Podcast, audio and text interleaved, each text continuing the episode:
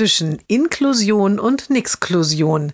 Jeden Montag eine neue Geschichte im Blog von Kirsten mal zwei. Heute die Kollegin bekommt mit, wie die Mutter des Mädchens telefoniert. Es geht um eine Urlaubsreise. Fährt deine Tochter weg? fragt sie. Ich habe da neulich so Prospekte gesehen. Urlaub ohne Barrieren oder Reisen für alle oder so ähnlich heißen die. Da gibt es ja inzwischen voll viel.